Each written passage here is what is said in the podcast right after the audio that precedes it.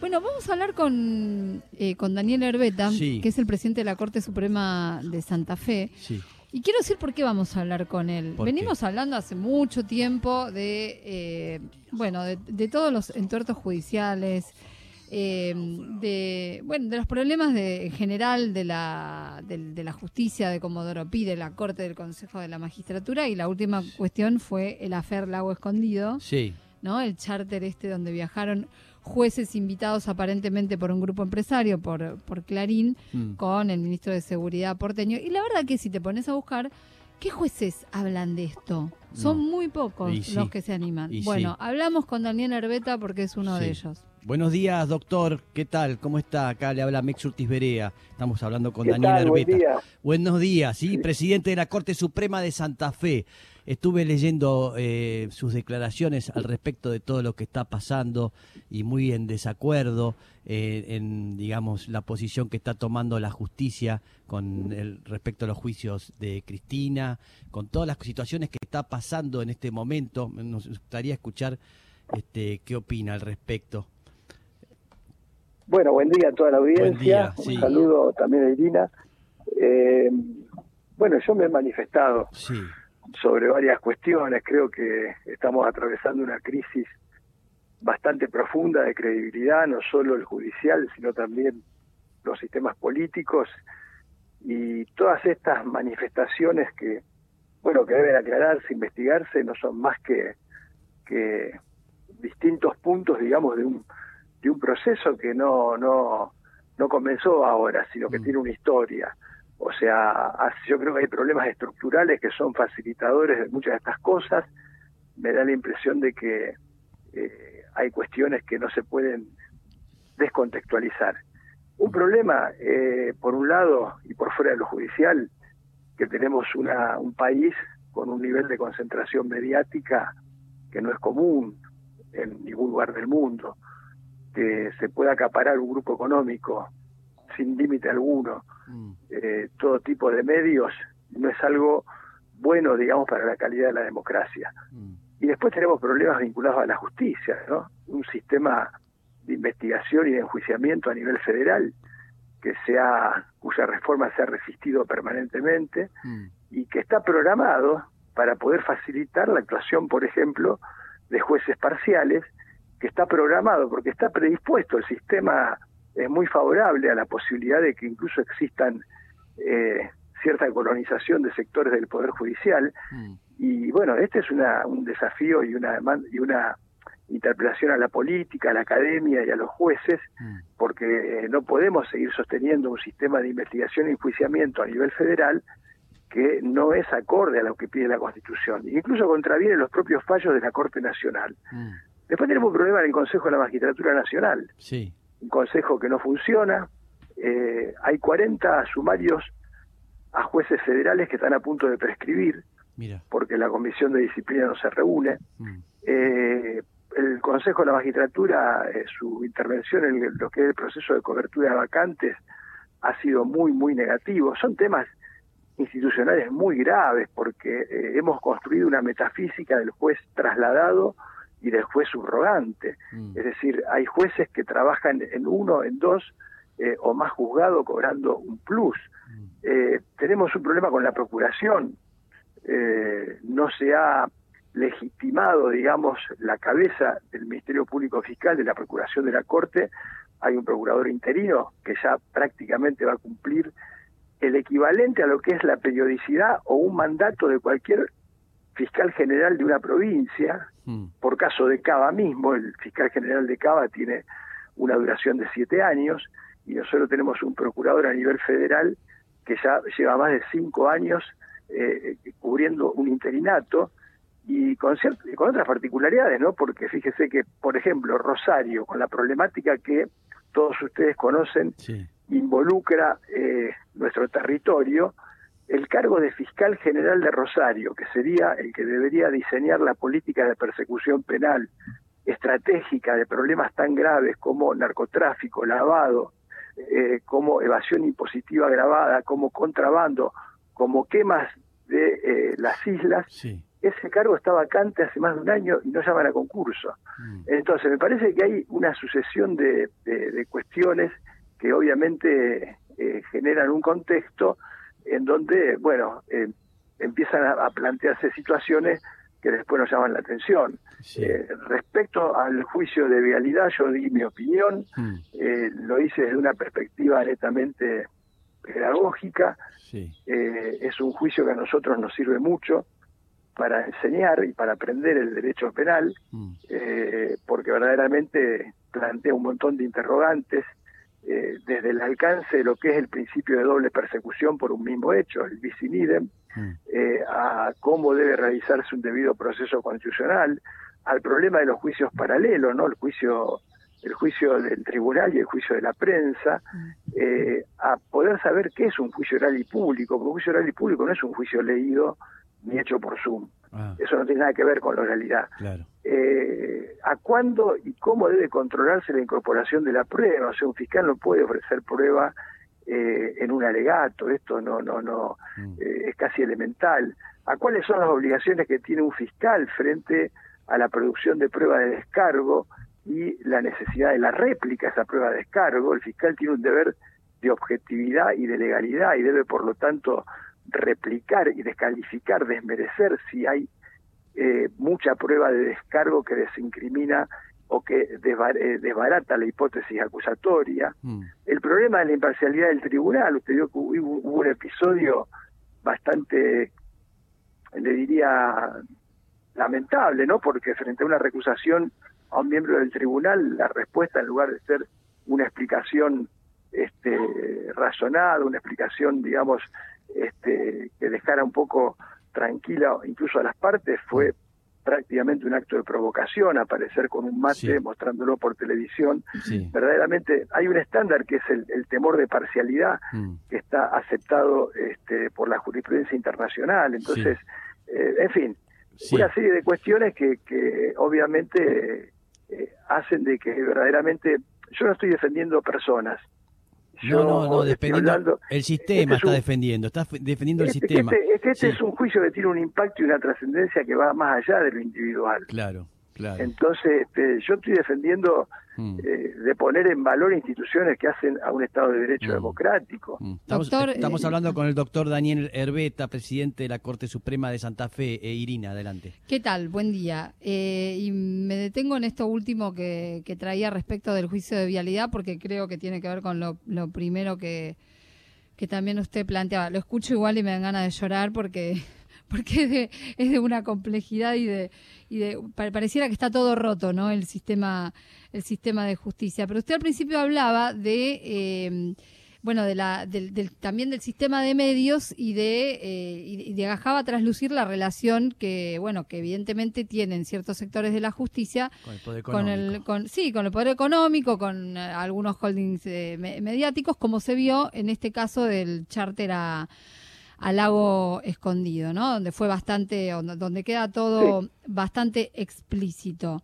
Lo que yo pregunto, y porque bueno, uno, uno ve lo que está pasando, lo que va pasando con la investigación, ¿qué consecuencias tiene que tener esto para los jueces o los funcionarios vinculados con la justicia o con, la política que se van eh, invitados por el grupo Clarín eh, a un paseo de estas características que desde ya no me imagino que sea un paseo. ¿Qué consecuencias concretas debería tener? Porque hasta ahora no queda claro.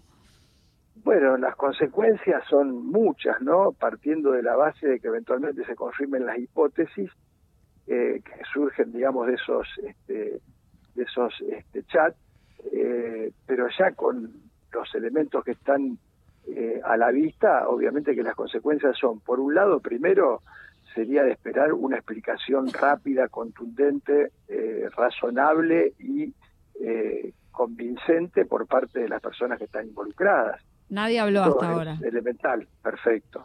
En segundo lugar, sin duda que desde el primer momento eh, cualquier fiscal debió haber iniciado una investigación, la investigación ya está iniciada ahora, y en tercer lugar haberse puesto en funcionamiento los mecanismos que tienen que ver con la responsabilidad ética, la responsabilidad funcional, mm. y ahí caemos de nuevo en el problema del Consejo de la Magistratura. Claro, Pero bueno, eh, y en cuarto lugar, eh, un problema que tiene que ver con la cuestión de los medios, porque, eh, a ver, eh, yo escuchaba un periodista antiguo ¿no? de, la Argentina que denunciaba como que estábamos frente a la más grande violación a la intimidad ocurrida por primera vez en los 39 años de democracia. ¿A la intimidad de quién? ¿De ellos, de los jueces? claro, ah. este, bueno, bueno, vale una aclaración, no hay, eh, en primer lugar todavía no se sabe si esos, eh, esos eh, teléfonos fueron hackeados o si como un otro periodista del mismo medio de comunicación, del mismo diario, mm. se ha producido una filtración voluntaria de la información, porque usted sabe que mm. entrar en un sistema de Telegram no es muy sencillo lo puede hacer algún servicio de inteligencia extranjero, o no sé si en la Argentina habrá este, tecnología, digamos, para, para tamaña empresa. Mm. Pero por otro lado, también otra periodista, eh, Paz Rodríguez Ney, del mismo diario, eh, ha prácticamente aportado eh, elementos autónomos por fuera de esta circunstancia, como que ameritan suficientemente de que este hecho sea investigado y que haya una respuesta. Y lo cuarto que debería generar este episodio es, eh, bueno, por lo menos una reacción, no en el sentido de condenar, sino en el sentido de exigir una aclaración y una investigación por parte de todos los actores involucrados. Los colegios de abogados, ¿qué hacen? Los colegios de magistrados, ¿qué dicen? La Junta Federal de Cortes, que nuclea a todas las cortes de provincia del país, se ha pronunciado sobre este tema, eh, apelando, digamos, eh, bueno, parece premonitorio, ¿no? Pero ya el Papa Francisco le había mandado al presidente de la Asociación de Profesores de Derecho Penal, el doctor Eslocar, una carta a la cosa de un mes, donde una de las cuestiones que él eh, pedía, exigía reclamaba a académicos y a jueces era el apego a la ética, el no dejarse llevar por la ética de las estructuras. Y bueno, eh, después pasa todo esto. Y también allí la responsabilidad, ¿no es cierto?, de los académicos, las facultades de Derecho, eh, los profesores de Derecho. Me parece que todos debemos en alguna medida poner en valor eh, algo tan una institución tan importante como es la justicia y para ello, cuando se dan situaciones de este tipo, lo más sano, lo más conveniente es aclaración inmediata, contundente, convincente por parte de las personas involucradas y en paralelo obviamente investigación para deslindar responsabilidades por parte de quienes tienen esa responsabilidad, ¿no? ¿Y la Corte, la Corte Suprema, que no la mencionó, qué la tendría corte, que hacer? Lo, que pasa es que la, Corte es, eh, eh, eh, la Corte en verdad, yo debo reconocer que como la Corte podría eventualmente intervenir en este tipo de casos, yo, yo no podría estar hablando así de un caso que tramita en mi provincia porque yo estoy ejerciendo jurisdicción en mi provincia. Mm. ¿Me explico? Entonces, yo entiendo que la Corte probablemente eh, no pueda, digamos, este, eh, pronunciarse en función de que eh, tal vez en algún momento pueda llegar a intervenir según cómo se terminen desandando, digamos, los caminos que se han iniciado. Mm. La Corte de la Nación tiene otro problema, pero es un problema institucional, de ingeniería institucional, que la política eh, se niega a reconocer y se niega a debatir, y que es que tenemos un modelo, una estructura, una integración y una función de la Corte Nacional que no existe en ninguna parte del mundo. Mm. Es verdaderamente algo muy autóctono, que si fuera muy bondadoso, la verdad que lo podríamos exportar, ¿no? A países como Alemania o como Francia o como Estados No, no, no, pero no, no lo digo, no lo digo.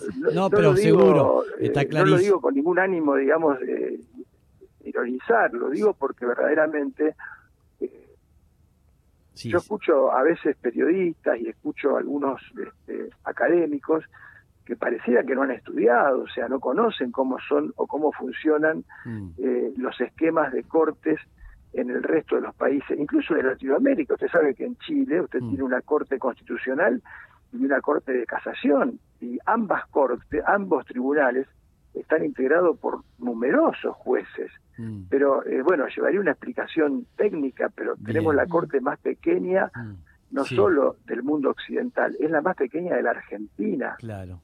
Bien, Eh, estamos hablando con el doctor Daniel Herbeta, presidente de la Corte Suprema de Santa Fe. Uno se pregunta, ¿cómo salimos de esto? Como que está atrancado, no hay salida. El que maneja eh, la magistratura es el mismo juez que es rarísimo todo. Y entonces, ¿cómo, ¿cómo se hace? ¿Se puede salir? ¿Se puede despegar uno del poder económico? ¿Puede la justicia este, poder ser independiente de verdad? Ese sueño que tiene uno, ¿no es cierto?, tan puro y que es imposible que esto se solucione. ¿Qué dice, doctor? Bueno, le yo le, le digo, eh, la calidad de una democracia depende básicamente de dos campos, ¿no? Una prensa independiente y una justicia independiente. Entonces, olvídelo, olvídelo. todo lo, todo lo que tenemos compromiso, digamos, con este, convicciones democráticas y con el Estado de Derecho, tenemos que dar la pelea Mm. en el campo de la prensa y en el campo de la justicia. Yo creo que hay muchos jueces, la mayoría, usted piensa que el 80% de la conflictividad argentina se resuelve en los tribunales provinciales, tribunales ordinarios, Mm. hay muchos jueces y ya empiezan a haber señales porque me parece que hemos tocado fondo. Bien, O sea, hay una sucesión de patologías institucionales que son bien. no podemos naturalizarla Mm. y el comunicado de la Junta Federal de Cortes eh, tal vez en Buenos Aires o en capital en la ciudad autónoma de Buenos Aires no no no no tomen dimensión pero eh, estamos hablando de eh, una asociación que representa a todos los tribunales superiores de las provincias y de Cava Mm. y que ya la, eh, se haya manifestado y haya sacado un comunicado apelando eh, a- al compromiso ético y preocupándose por esta situación, eh, es un paso adelante. Y bueno, las facultades, los académicos, eh, los jueces que también eh, no quieren caer en la misma bolsa, porque no todos somos iguales, Mm. me parece que tienen una obligación ética. Mire, la, la, la- la jurisprudencia eh, internacional establece que los jueces como funcionarios públicos tienen una amplia libertad de expresión, eh, salvo obviamente en casos que uno esté tramitando o que comprometan su imparcialidad, ¿no? Mm. Y a veces tienen la obligación de intervenir cuando se trata de temas en donde está en juego el interés nacional, el interés público y la vigencia de las instituciones. Me parece que esta esta vieja idea de que el juez solo habla por la sentencia, Mm. bueno, es, es de otro siglo, Mm. vivimos en la sociedad de la comunicación, eh, la justicia ha roto, eh, tiene bastante rota su, su, su relación de confianza con la sociedad, tenemos que tratar de recomponer lazos con la sociedad, de recuperar confianza y credibilidad, Totalmente. y para eso qué mejor que los jueces opinen y que la gente sepa cómo piensan los jueces, ¿no? Mm. Bien. Daniel. Matías Mouset te saluda. Eh, justamente sobre este tema estuvo anoche eh, Horacio Rosati en La Nación Más y cuando le preguntaron un poco de esto del tema del descrédito de la justicia, él dijo que no le preocupaba porque eh, en todas las democracias consolidadas del mundo la justicia tenía imagen negativa, que lo que importaba era cuál es el porcentaje de concurrencia a la justicia para so- solucionar conflictos y que esto era arriba del 80%, como que no era un dato a, considerar el tema de qué imagen positiva o negativa tiene la justicia. Eh, ¿Usted está de acuerdo? Bueno, yo eh, respeto la opinión del doctor Rosati, obviamente en este caso, eh, además lo conozco al doctor Rosati, tengo relación Claro, con él, en este caso no la comparto. Me Sí. parece que la realidad a veces duele, pero no por eso hay que eh, marginarla o taparla. Mm. Eh, no es eh, no es poca cosa que un poder que además no es representativo como es el poder judicial no goce de confiabilidad y no goce, no goce de credibilidad. Me da la impresión de que justamente eh, una, una forma, digamos, de jerarquizar las instituciones, de poder aumentar la calidad de la democracia, es poder tener una justicia confiable, una justicia creíble. De hecho, usted le voy a dar un ejemplo.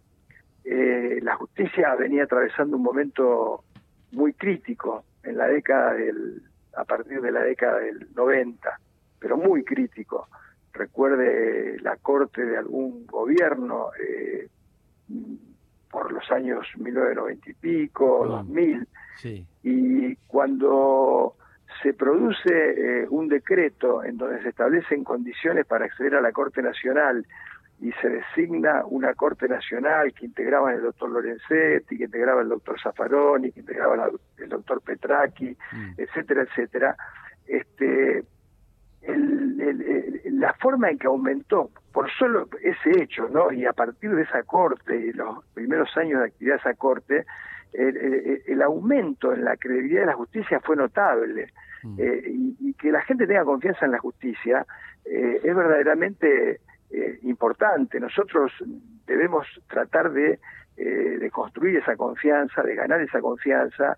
Y, bueno, el, tema de cuánta gente acude a los tribunales es un tema que habría que sentarse en la mesa porque yo le digo que, por ejemplo, hay provincias donde el nivel de acceso a la justicia ha disminuido, mm. eh, de modo que son temas ya de propias de investigaciones de campo que, merecen por lo menos una reflexión un poco más profunda. Y sí, parecería. Sí. Eh, Daniel, el, bueno, Rosati también decía algo en relación al Consejo de la Magistratura que, que mencionabas antes, que en realidad los problemas son culpa de la política. los problemas del Consejo y en ah, general, lo de la justicia. ¿Cómo lo ves? Hay una conflicto, hay un conflicto de poderes evidente, ¿no? Y hay que resolverlo y zanjarlo. Pero el problema es del Consejo de la Magistratura. Cuando se pensó el Consejo de la Magistratura no se pensó para que funcionaria, funcionara de esta manera o no funcionara, digamos, ¿no? que es la forma en que funciona. Hmm. Y me da la impresión de que el Consejo de la Magistratura tiene representación de los jueces y por lo tanto nadie puede sacarse de encima la responsabilidad. Eh, yo le vuelvo a repetir, es inexplicable que el Consejo no pueda llegar a un acuerdo mínimo como para que, por ejemplo, pautar una un sistema de concursos donde usted haga un concurso que tenga vigencia por orden de mérito durante un determinado tiempo y de esa forma le permita cubrir, titularizar y cubrir las vacantes sin necesidad de acudir a este mecanismo del juez subrogante o del juez trasladado, caso Bruglia a Bertuzzi, ¿no? Eh, y tantos otros que ha habido. Eh, bueno, hay tantas cuestiones, no pues que el Consejo de que la Comisión de Disciplina no funcione eh, no es solo responsabilidad de la política.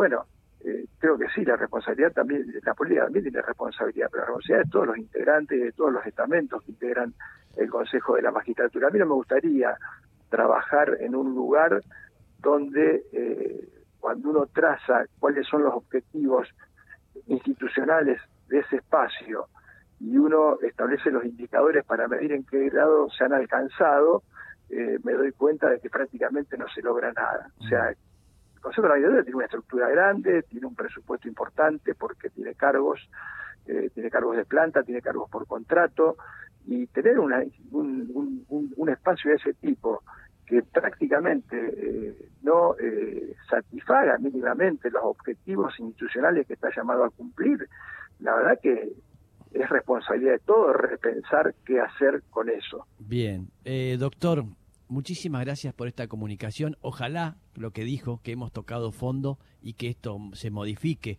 por el solo hecho de tocar fondo, porque no hay más nada, ¿no? no la gente vuelva a creer realmente en, la, en la justicia. Así que gracias por sus palabras y por su posición, ¿eh? que realmente nos suma muchísimo. Gracias. Gracias, gracias, muy amable. Estamos hablando con el doctor Daniel Herbeta, presidente de la Corte Suprema de Santa Fe.